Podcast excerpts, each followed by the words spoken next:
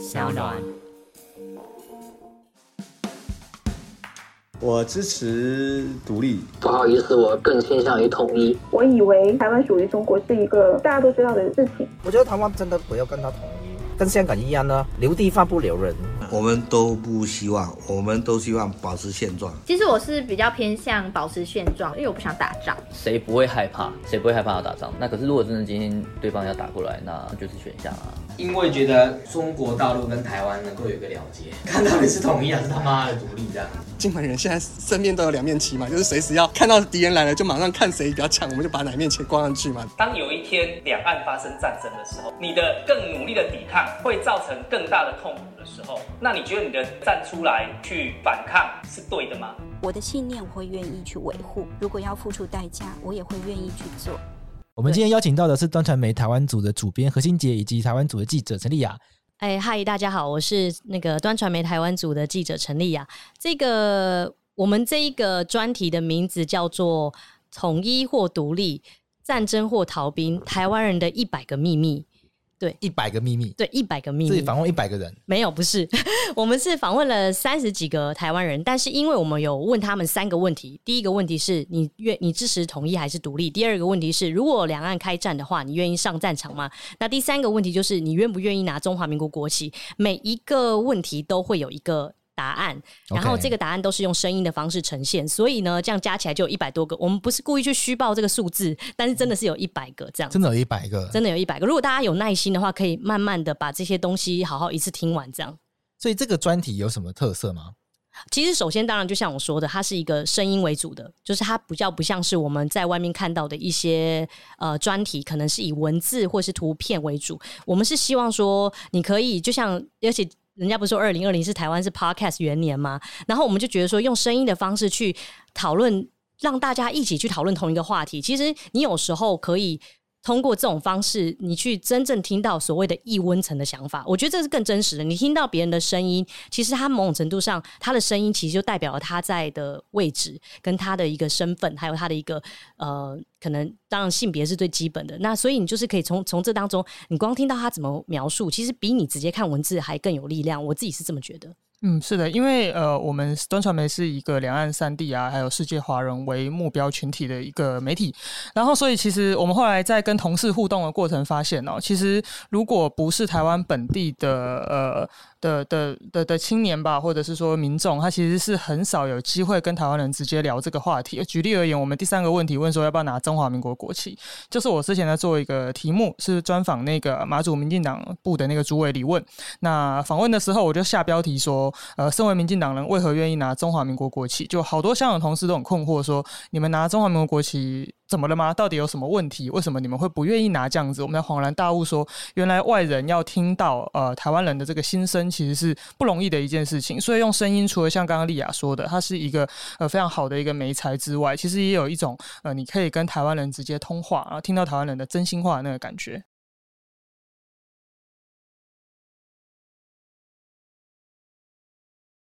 你们设计了哪些问题来去问这些受访者？其实我们设计了十个问题，那这么多？很多，其实包含你你说像统独啦、战争，然后中华民国国旗，这基本上其实算是比较基本的政治提问。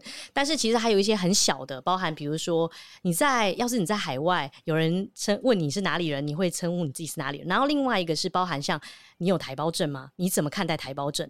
然后呢，如果今天你，比如说他有台胞证的人，我们又会问他说，因为像中国有推出像居住证这样的一个措施，那请问一下，你会拿居住证吗？所以我们会问他类似于这样非常非常小的问题，让他慢慢的去一个一个去回答。其实有时候我们当时设计十个问题，一部分也有心杰他的一个想法，包含比如说中华民国国旗也是他的提问。然后台，我记得台胞证那时候这个问题要不要问的时候，我们还在办公室里面稍微有点辩论，对，对，因为我怎么啊？辩论点在哪？就我觉得台胞证，我那时候就觉得台胞证对我来说像是个工具。当然，我也知道说它其实是有一个政治意涵在后面的。对对，但是因为你某种程度上想象，你要进到这个国家，你就不得不要有一个类似于签证的东西。对，对，如果他今天不愿意弄你的护照的话，那如果你真的有什么重要的事情要过去，那你要不要拿？那对我来说，我觉我相信很多人是用务实层面去考量。那那时候他就不拿不行啊，不拿他不让你进去啊。对啊，啊，当时当时心杰的想法是说，他觉得有人就会因此而不去。对，因为后来我们在办公室问了一圈，然后就发现你平常每天朝夕相对的同事，有些人他对于拿这件事情就是有疑虑的，或者是直接说非必要不拿，莉亚也被吓到了。所以我们才发现说，本来的目标是说讲给呃台湾以外的读者听，说看台湾的认同，就发现台湾人自己彼此也未必了解台湾的认同。所以一开始是想要给海外华人看。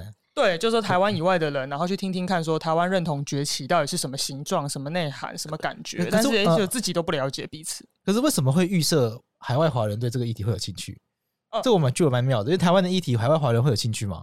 哦，其实就端的那个过去的经验来说，台湾发生的议题，其实蛮多海外华人都有兴趣的。像譬如说，二零一八年韩国瑜崛起的时候，那真的是史上的高峰啊！就是大家都会想要知道为什么你们投了韩国瑜。那二零二零年蔡英文，大家想知道的点是。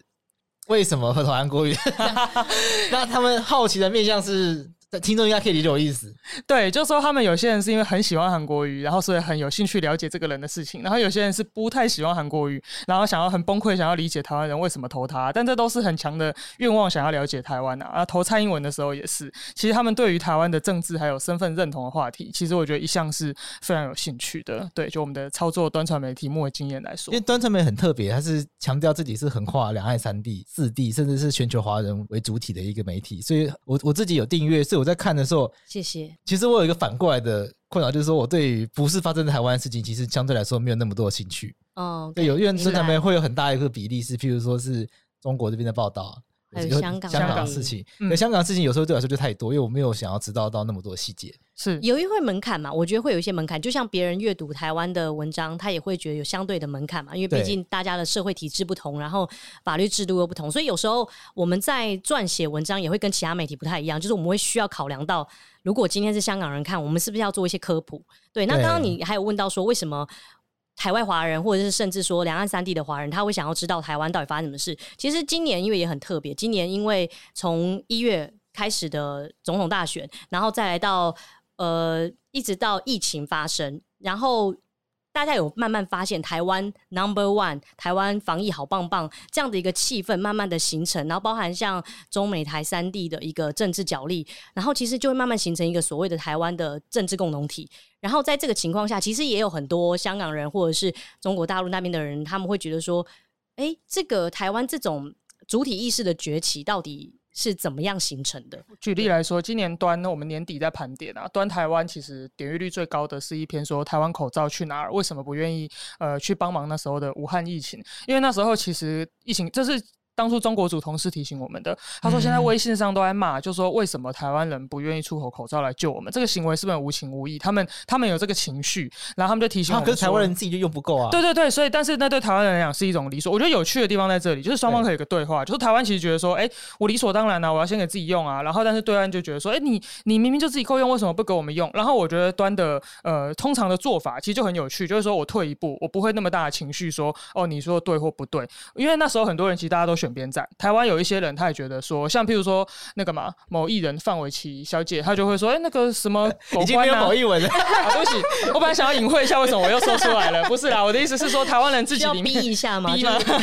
台湾人自己也有人觉得说，哎，狗官为什么不愿意去救武汉这样子？然后，但台湾人也有人觉得像桂智这样想说，我自己用不够了，还要给你用。但我们的做法就会往后退一步，说我们假设。想要写一篇报道，同时给台湾人看，跟同时给微信上这些生气的网友看的时候，我们要怎么写？然后就有那篇，其实就是丽亚非常神速的去做了一个采访，跟我们做记者做了数据的整理。那篇是我们今年最当红的一篇文章，就有很多呃对岸的网友看了以后就理解说，哦，原来是这样啊！原来从数据上，当然是比较理性的，他就从数据上看起来嘞，原来你们就是口罩真的不能出口，好吧？这样我理解了，那就很有趣。这篇传播的非常非常广啊，包括什么卢秀燕的卢秀燕的社团、韩国瑜的社团都有人在贴这一篇，那这是我们今年最当红的一篇文章。所以虽然说一般而言没有错，我承认我自己也是看台湾的报道多于看其他地方的报道。可是，在某一些事件发生的时候，这个跨境联动，然后这个跨界联动的这种性质发生的时候，这个我们的报道就会发生很大的一个威力，这样子。不过对岸看看得到，墙内看得到。他们要翻墙，他们要翻哦墙。我们其实也常常觉得他们实在是很很很很感人，因为他们要翻过他们的墙，然后还要翻我们的付费墙，陪我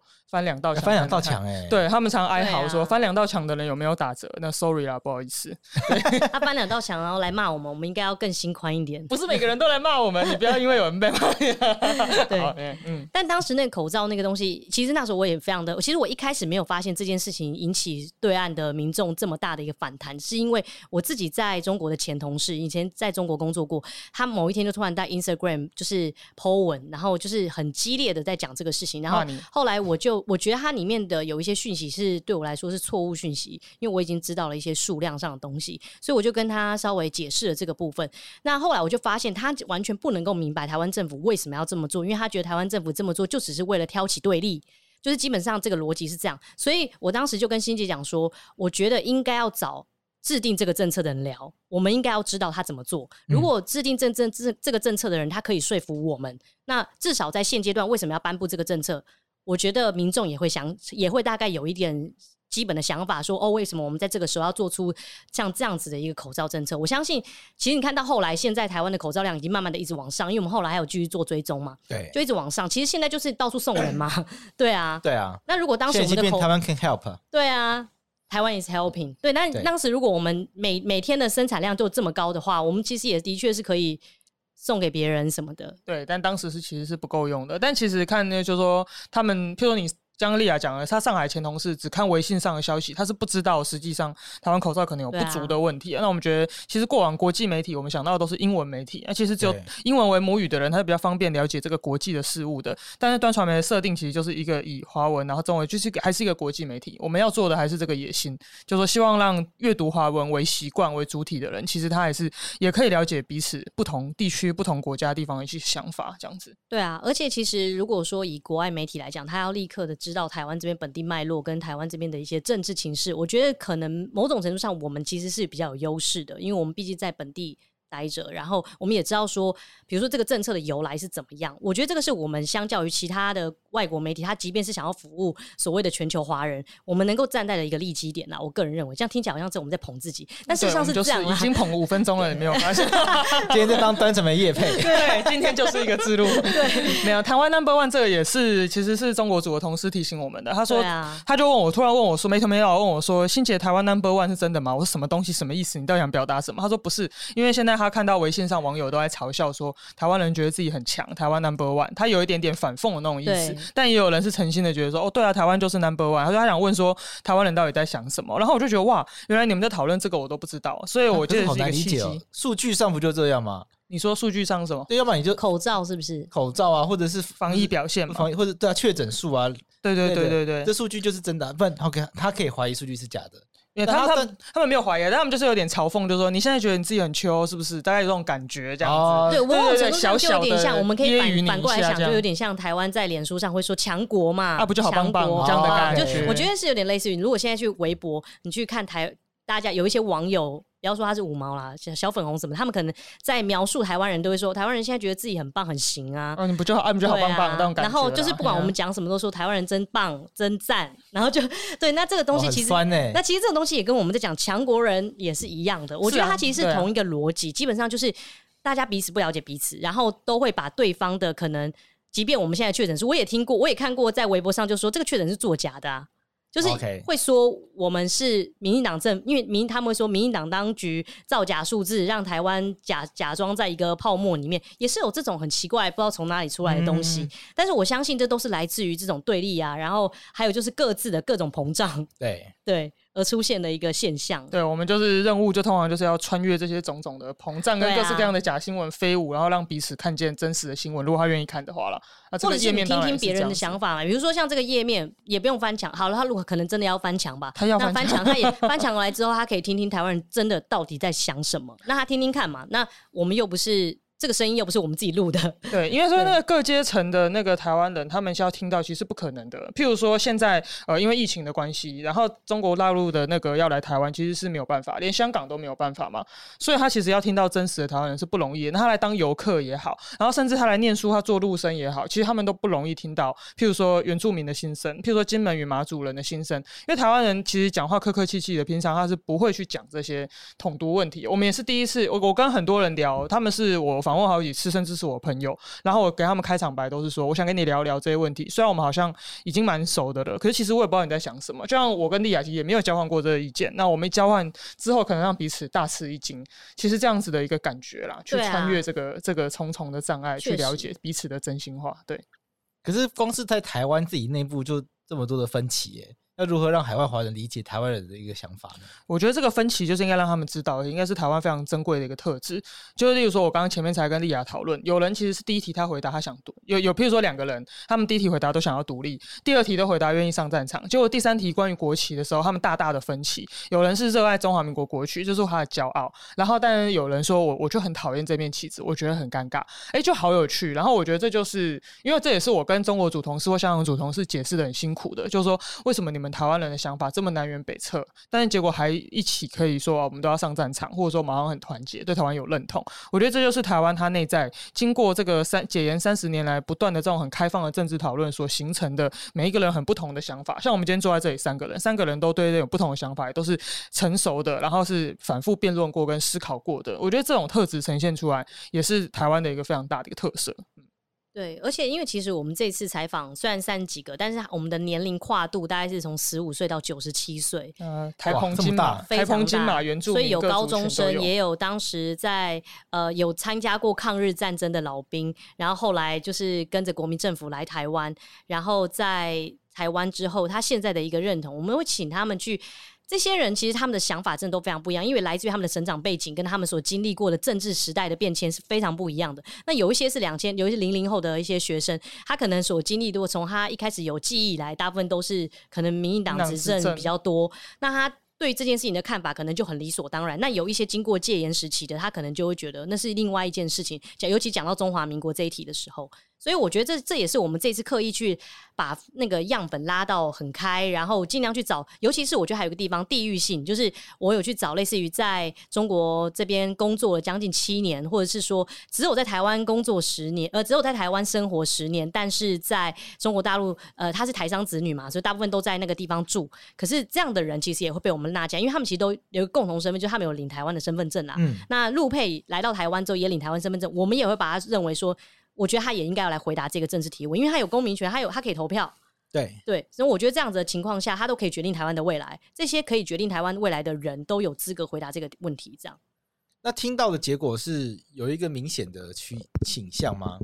还是有没有一些特殊的观察点可以跟大家分享？在统独上吗？对，譬如说以统独上来讲，到底是统的人多还是独的人多？目前的话是偏维持现状跟独派比较多，统的还是比较少一点。维持现状。对，那大家会怎么样去描述现状？描对，这个是一个很有趣的话题。大家会因为大家很喜欢讲维持现状，马马英九也讲，蔡英九不是蔡英九 哦，讲太快了。马英九也讲，蔡英文也讲，可是两个人讲的现状其实不太一样。对啊，对，那到底现那现状其实必然变去的，不是吗？我觉得以一般的素人，然后我们去跟他聊，我觉得至少我这边采访的人，他们对于维持现状，就是我现阶段的生活方式不要改变。然后所谓的现阶段生活方式，但我会跟他说：“哎，那现阶段生活上方式是不是意味着台湾其实现在是一个政权独立的状态？”他他们也会说是 OK，但是呢，就是会说，因为我如果选择了统或独，不不论是哪个立场，我都要面临改变。我不要变动，我要的是现状，现状就是不要变动。所以他他当然知道现在的这个情况，其实台湾是一个主权独立的一个状态，但是他还是会认为，我如果只要去做任何选择，我可能都要面临变动。哪怕今天是走向独立，我要去想说，我们接下来成为一个独立的国家，我们要用怎样的社会制度去去运行，他都会觉得我不要去想这个问题。所以我更我觉得更像是一个生活方式，他们会认为这是我现在的生活方式，可以享受民主自由，可以投票，可以大骂政府，这就是我要的。我记我记得莉亚有哎，是你还是我访到的一个其中一个例子，他甚至说，为了维持现在的生活，我愿意呃，譬如说，只要统如果统一可以维持现在的生活，我就统一；如果独立才能维持现在的生活，那我就独立。对。但是反之，如果统一或独立会伤害我现在的生活方式，我就不要。只能说，台湾人普遍而言，对自己现在的生活方式是蛮满意的。OK，所以大家都好难好难归纳哦，就是大家想要维持现在的生活方式。其实这个是有趣的，你说很难归纳，就是因为大家在回答这个问题的时候，其实是会有点困扰的。对对，因为呃，我们当然是会跟他们很前情的，大概聊了很久，然后让他们可以好好的就是畅所欲言。可是大家其实讲到统独这件事情，我觉得大家不是那么愿意直直接表态，就算要表态，他后面也要讲类似于好好好的解释为什么，因为他不想要被直接被划为。某一个立场就是这么鲜明的立场，因为这背后其实真的有很多的问题。比如说，像我我我采访一个大学生，他就说我我想要维持现状，因为很简单，我不想要打仗。还有一个部分是他，因为他家里是外省，他是外省第四代，然后他爸爸哎，他的爷爷跟他的奶奶都是上海人，然后他会认为说，我如果今天选择独立，就是伤害我家庭，就是他会认为说他自己选择的这件事情是有背负着家庭上的一个问题，对，有一个背景那。我们我就可以理解，就是我可以理解他为什么难以做这个决定。即便他认为台湾现在是一个主权独立的国家，他也可以说出这句话。但他最终要做出选择的时候，他会说：“我要维持现状。”对啊，嗯，就就这样，我们就是就是我们的贡献会不一样的地方。因为其实每一年中研院嘛，或者说正大都会去做民调嘛。就说什么统几趴、独几趴、维持现状几趴，那其实对于外人来看，其实是蛮困惑。其实对我们自己也蛮困惑的，因为统是什么样的统，独是什么样的独，然后维持现状要更更暧昧的答案，就像桂智你困惑的一样。所以我觉得这次我们页面一个蛮有趣的贡献是这样，我们自己听了也都觉得很好玩了、啊，很有很有收获。像我就说我采访一个陆配，然后呢，他现在已经拿到台湾身份证，他今年第一，他今年一月第一次投票，然后投票第一次投票，对他今天他投票的时候还在，他当天还拍那个投票票的时候，然后发在微信，就是说。第一什么类似于第一次行使公民权这样，然后呢，我问他，他就很不会被变掉吗？不会不会，因为他也没讲什么嘛，他就是一个投开票所这样，嗯、还是我现在再去看可能就不在了。对，但是不会啦，应该就好。对，然后他就他我这次就跟他聊，然后因为我其实算是采访他两次过，之前是跟他聊两岸婚姻的事情，然后呢跟他聊了之后，他这次他就是很有趣，他就说他从以前到现在都一直觉得台湾就应该是中国不可分割一部分，因为他从小就受到这样的教育，直到他来到台湾之后，他越来越了解台湾人，越来越跟台湾人相处之后，他现在已经无法做决定了，所以他最后的选择是维持现状。他不是选统，也不是选独哦。他在立场上，他选维持现状。然后呢，因为他是觉得说，我没有办法做这么决定，因为我认识的台湾人在这件事情，包含他自己的家庭，对这个事情，就是我所谓的家庭是在台湾这边的家庭，对政治立场，不管是蓝绿或者是统独，都有很多不同的想法。然后他就会觉得，我不应该站在一个这么高傲、过跟我过去一样的这种角度，祖国的角度，然后去思去去决定这个事情。那这也是我看到的一个变化，所以来台湾住真的会有改变。可能是因为他是一个，他是一个很开放的人，所以他是一个非常很爱交朋友，就是他会有很多的台湾的朋友，嗯、所以他也是从台湾人那边去得知到说，原来台湾的在处理所谓的政治问题上是这么的复杂。他以前不觉得复杂，他以前觉得回归就只是一个时间的问题，分割的一部分、啊。对对对对对，他说台湾，他说我们中国那边的人都对台湾这边很有感情，因为台湾是我们的宝岛。那我说具体来讲，你你你觉得这种宝岛的感觉是来自于什么？他就是课本教的。然后他就会觉得，比如说，不包含像央视啊，也会整天就以前可能在他成长的过程当中，也会一直歌颂宝岛啊，对啊。嗯、那这个东西就形成了他对台湾的一个既定印象。他是来到台湾之后才知道台湾到底是怎么样。原来有一千种想法。对啊，他完全哦，酷他真的在那个、哦、在在那之前，他就觉得，我我相信这是很多现在可能还还没有完全接触过台湾人的中国大陆那边的民众，其实可能有跟他一样的想法，这样对。那你们还有听到一些跟统独议题有关特别的高中生吗？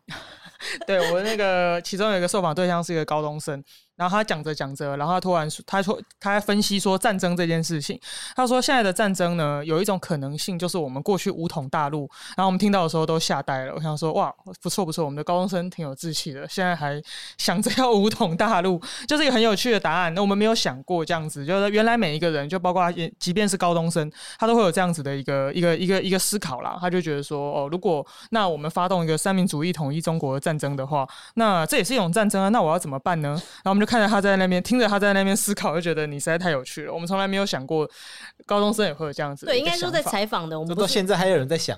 对，而且是这么年轻的统一中统一中国，对三民主义。对他他的原话是五统大陆，对五统大陆。对，然后我，原本还以为我当听的时候还以为他讲错，你知道吗？没有，我们重听了好多次，确定他是五统。没有啦，我反问。我们这样讲会不会很没志气啊？我们自己在那边。对啊，这样很好啊，就表示我们年轻人 竟然还想要武统大陆。那重点是还有人想要吗？对，但起码他可能是，这也许还是有人想要。其实应该还是有人想要的，对。所以我觉得有些中华民国派、ROC 派，我觉得可能会有这种想法，会不会？对，我觉得这个过程是连我们自己都没有了解，原来台湾的政治思想是这么多元的啦。应该说，在我们还没有提出这样的政治提问，我没有想到我会得到这么多不一样的答案。嗯，然后，因为我们这次其实我刚刚有说，我们特别还有，其实因为像新杰之前的采访的过程，他也采访了一些原住民。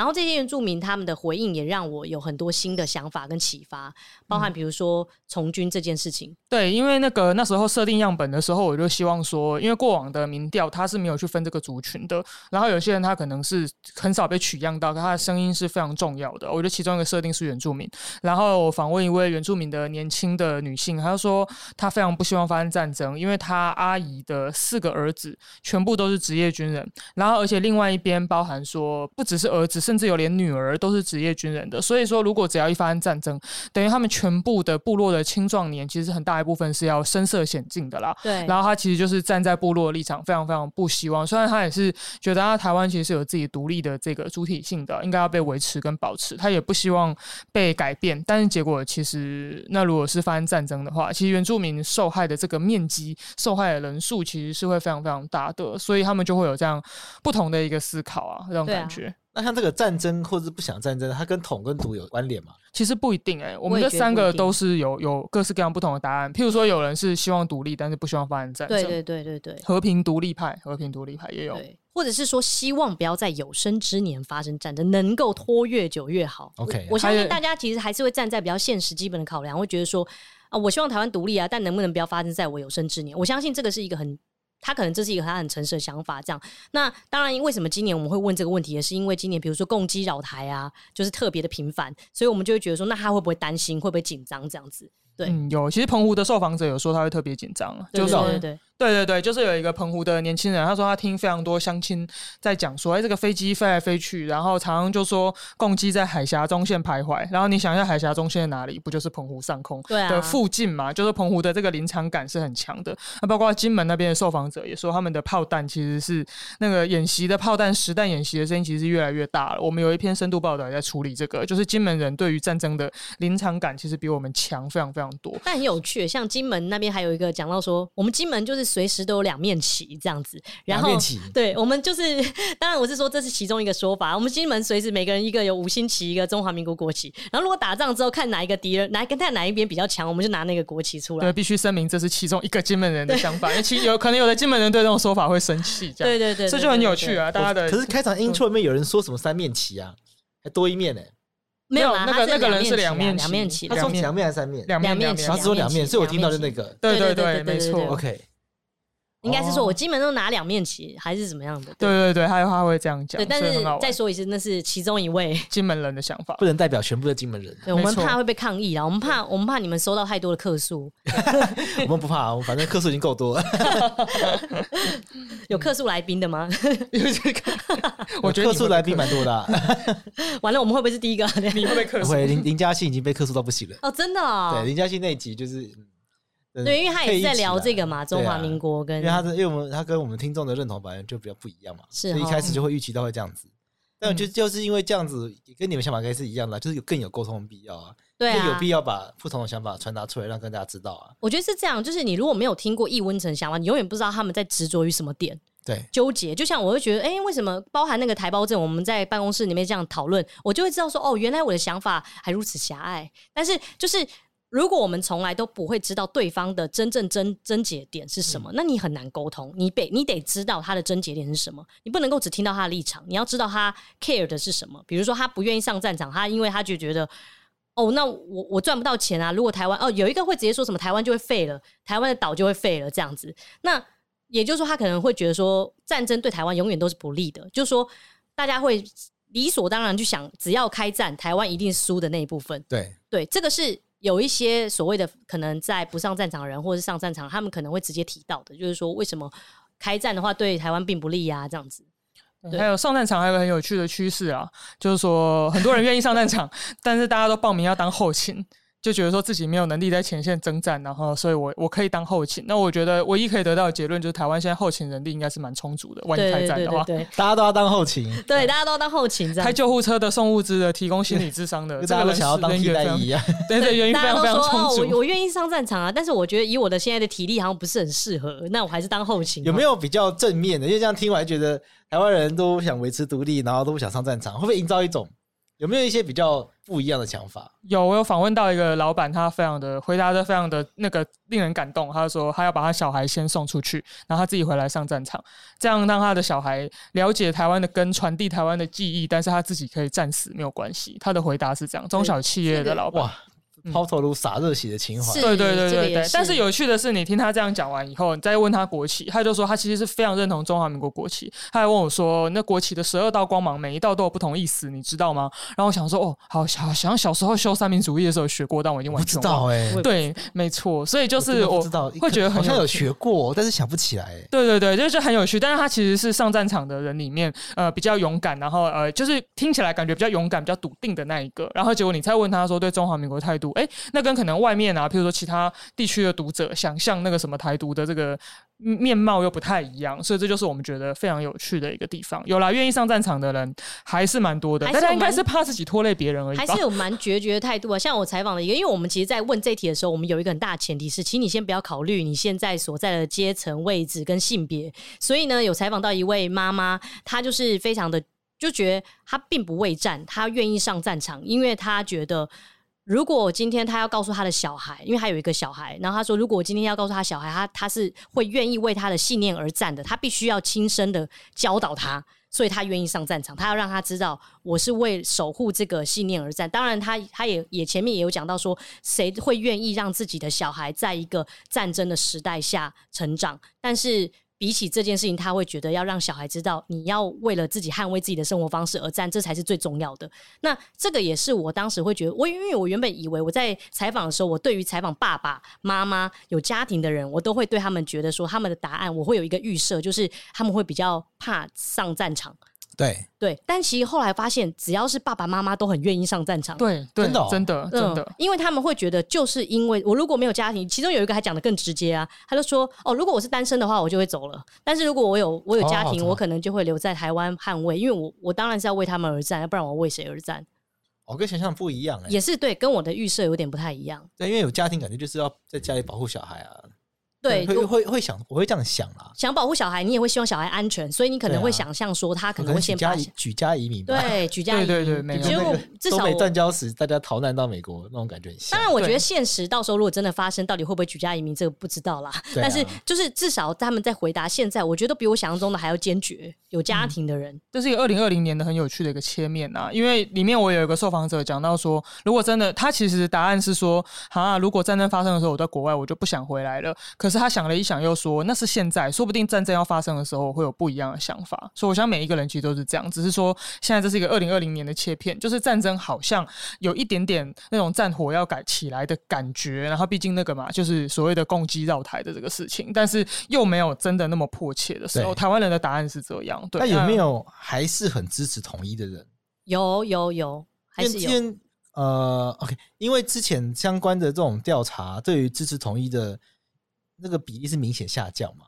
对，是对。可那你们还是有访问到他真的是支持统一的，而且想要成为共产党统治中国的一部分。有，我采访到一个，就是我刚刚有特别提到说，因为我因为我之前我采访的蛮多都是横跨两岸的一个这样子的一个台湾人。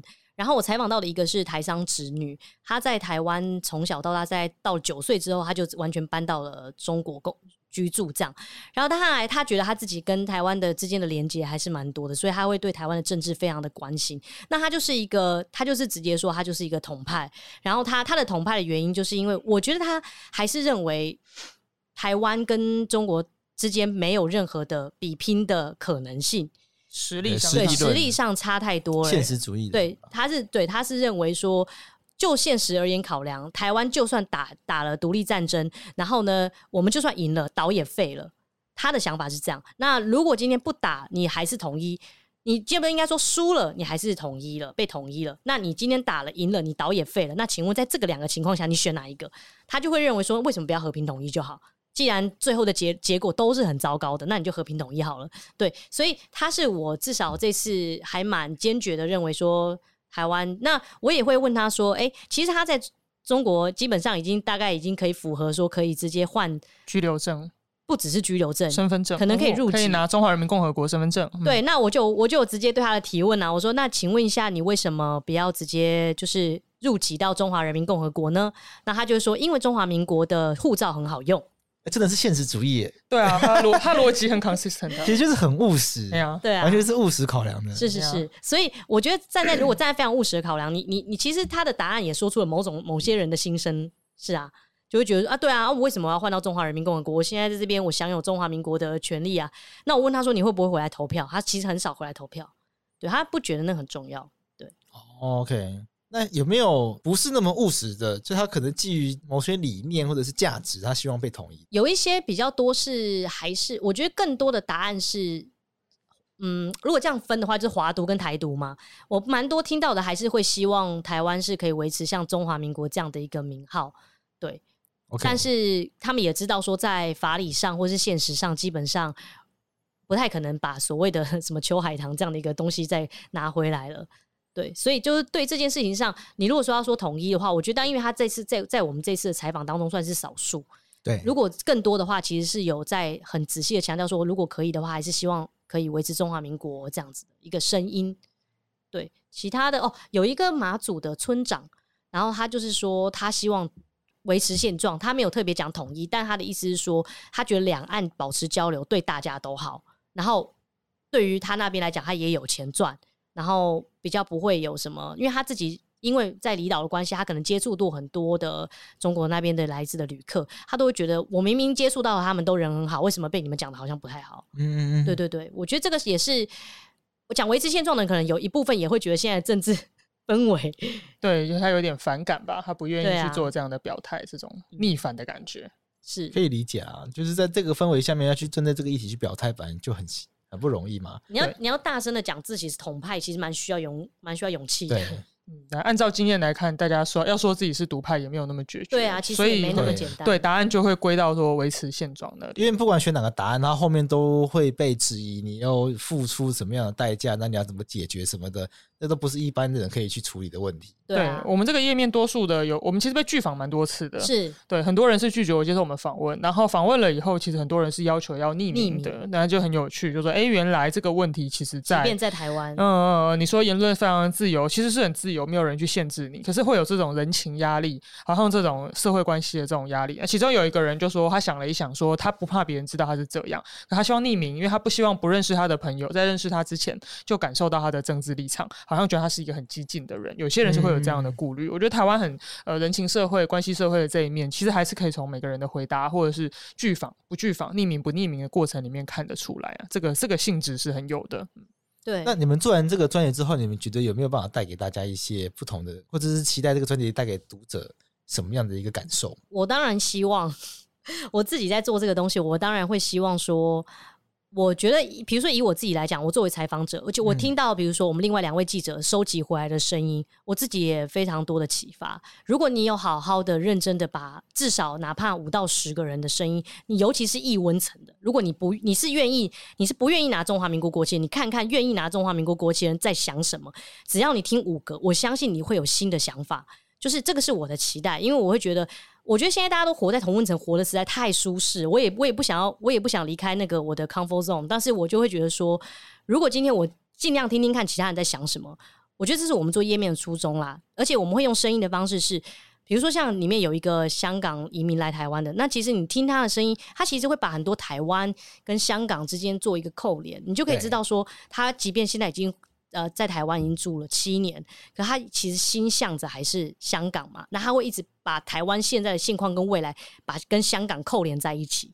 那我觉得这个就是在这个土地上每一个人，他基本上未来他们都可以接下来都可以投票哦。所以这些人其实都可以决定台湾的未来。那我觉得，如果你没有听听这些人在想什么，你有可能就是会错判形势。对。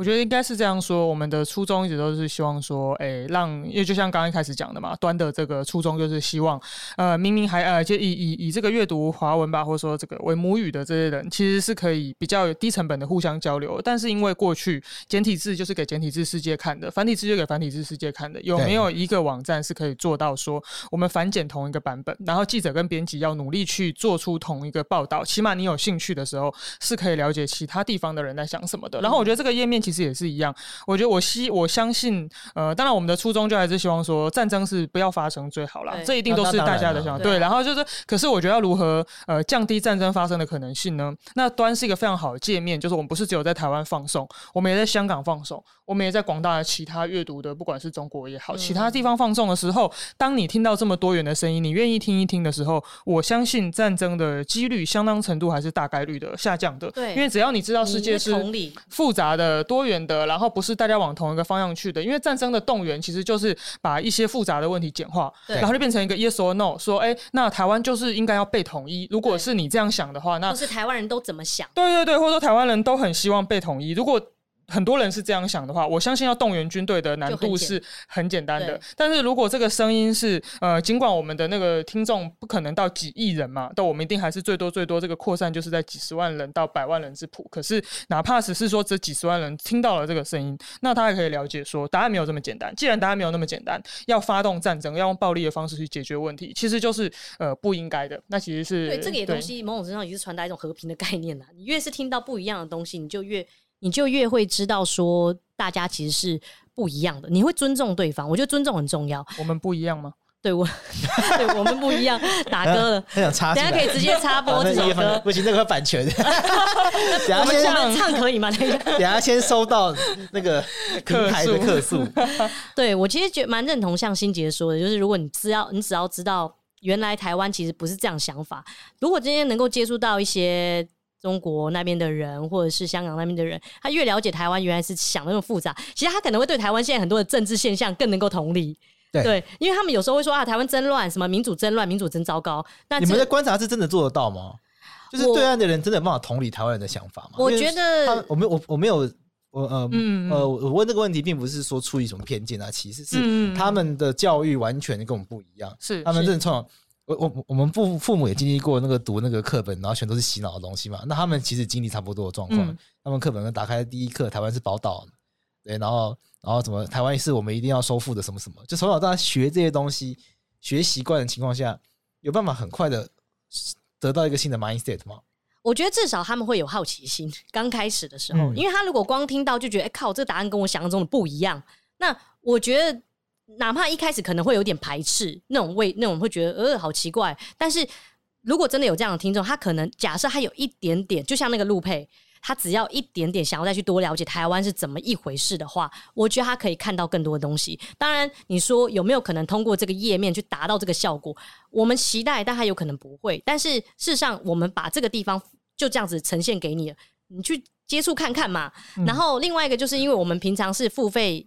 付费，但是我们的页面是免费的，所以哦，所以这个专题是是可以是是会对外开放的。对，像譬如说我们那时候付费墙外，对，付费墙外，付费墙外破墙而出，可以看，可以看，大家当然大家喜欢的话，还是可以订阅一下我们的会员。然后这个电台这边有折扣码，对对对对对。但他们来录音的时候还没有给，反正大家到时候自己看。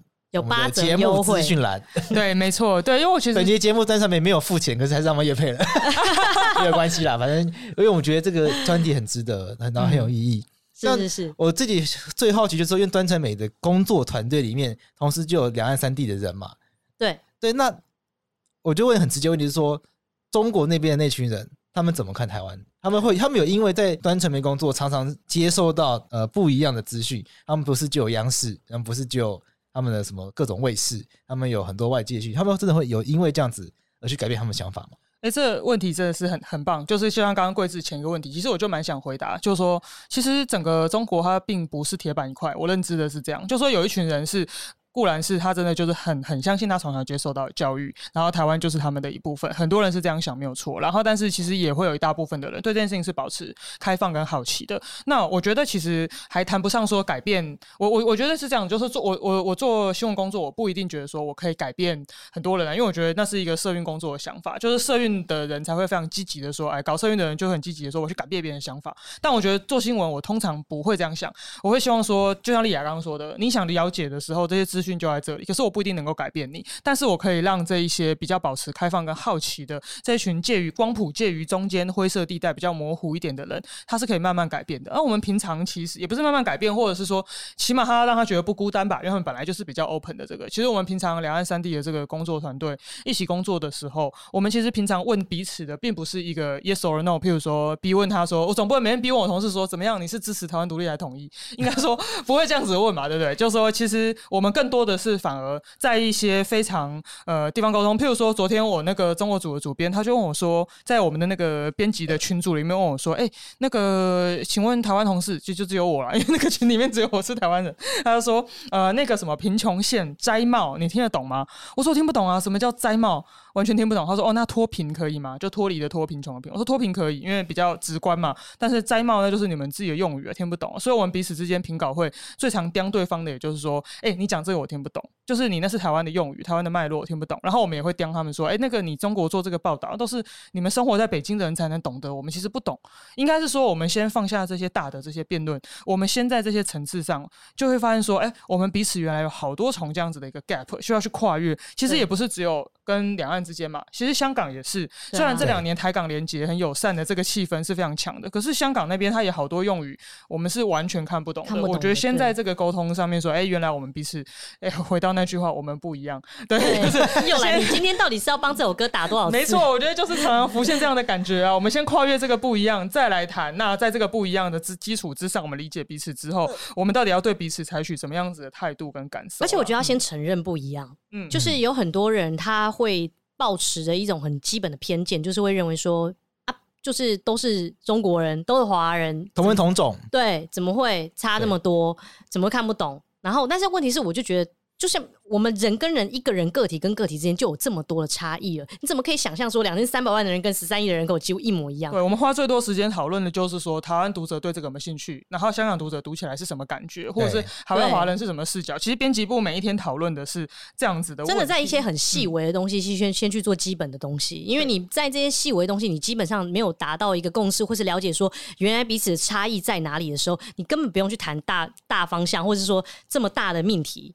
对啊，你你要你现在去问任何完全对台湾不了解的人，你直接问任何一个，比如说中国民众，你问他说你支持台湾独立还统一，他可能会觉得这个问题本身就不应该是个问题，因为台湾不是就应该在中国的底下嘛？就是他可能如果不知道台湾根本。内部有很多的分歧的话，他说不定还会觉得为什么会问出这个问题。对，我跟北京的朋友交流过的时候，他不是端传媒的人，就是一个北京做出版的朋友交流过的时候，他还说什么？呃，那个，因为我就说那时候马习会刚发生，然后我就吐槽一下马英九，我说，哎、马英九真的很不体面的，习近平就是一副很稳重的在那边等他来握手的样子，然后马英九就是笑得那么开，然后西装也扣子也解开了，然后整个仪态很不庄重，我觉得很丢脸。然后他就说，哎、这个两岸和平的好东西，大家都是自己人，为什么你要觉得还有谁丢脸不丢脸的？然后我就说，诶，就算我采取一个相对偏统一的立场，我还是可以觉得马英九让我觉得有点丢脸啊。为什么不可以这样？就是光是在这个层次，我们都会有非常有趣的那个对话。所以其实只要敞开心门对话，都会有一些有趣的火花出现啊。可是，一般来讲，其实没有那么多的机会。所以，我们这个页面就是有一种，好像这一百条语音讯息是台湾人打给你的电话感觉。我觉得外地的读者其实是可以听听看。对啦，我相信大家没办法一次听完一百个啊。为什么？我第一条每天全部听完哦？是吗？你们觉得有可能吗？可能蛮难的吧，因为 每个都蛮长的，每个大概都一分钟左右。对啊，一百个也要一小时以上。对啊，但是一集节目也差不多吧。那我们把它拼成一集这样子。对对对对对，我是觉得说大家可以偶尔要是想到说你还是可以，因为这个东西就放在那嘛。它其实就像你如果把它想象成说，如果哪一天你自己突然对这件事情身份认同感到疑惑的时候，可以听听大家的想法。刚刚那个面向比较像是说，期待这个页面对于台台湾以外的读者有带来这样的启发。那这个页面回过头来对于台湾读者，觉得可以有什么样的启发呢？譬如台湾读者可能比较不会觉得我们跟对岸是一样的，就我们刚刚会有预设说，大家呃十三亿人同文同种这样的想法，在台湾可能不太有，不太有。那那这样子的一个页面，在对台湾人来说，那会希望他带给大家什么样的？那如果有觉得台湾人都想要独立的，那他就应该要看一下这个页面，因为确实在这里面会有完全不一样的立场。嗯、对，所以我觉得是说，如果对台湾有一些基本预设立场的人，他更应该要来看一下这个页，听一下这个页面。就是觉得台湾人就是天然毒。对，嗯，尤其像现在的很多民调都会不停的让大家觉得，哎，好像你看，像八成的人想上战场，你就突然觉得，哎，八成那不就是十个人当中有八个那？那我我是这两个是在这当中的两个吗？还是我是在这当中的八个？就是你会去想自己是跟大家是不是一份子？那在这件事情上，你你就可以发现说，我们这页面即便是三十几个，大家其实想法真的都差很多。对，那你说三十几个想法都差这么多的时候，那两千三百万的人的想法是什么？大家只是平常不真的说而已。那八个愿意上战场的，然后还有包括愿意开救护车的，这个你都不知道。对啊。然后比如说中华民国国旗是最有趣的，中华民国国旗就是这里很多的情境。他比如说他平常不支持这面国旗，可是他如果在国外，他就会开 party，他就会拿。就是开 party 就会拿开 party，有几个有一个讲说，面对外国人开 party 的时候，对啊，开 party 啊，让他认识台湾。他说，因为看到看到老外都会拿，那为什么不能拿？嗯，因为他觉得很多外国人在开 party 或是一些什么赛事球赛的时候，他们都会很对自己的国家非常的就是骄傲，那他就会觉得说，为什么我在国外我不能拿？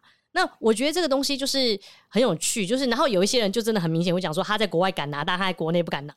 对，OK。那他就说，因为在国内，就是比如说，哎，中华民国国旗，反正好像会被人家觉得自己是国民党的一份子，这种是韩国瑜的支持。对对对，就是因为这是近这这两年内的一个风风气啦。对对对，这两年来，这国旗的意涵变得更不一样了。对，变得更复杂了。对对，所以就变成说，可能本来很对这面国旗感到骄傲的，他可能现在拿这面国旗会有一点犹豫，觉得烦。对，觉得为什么我拿了，是不是你就会觉得我是韩国瑜的支持者？但我对，然后我觉得每一个台湾人他心目中的这种疑惑，都可以在这个页面里面找到一个共鸣。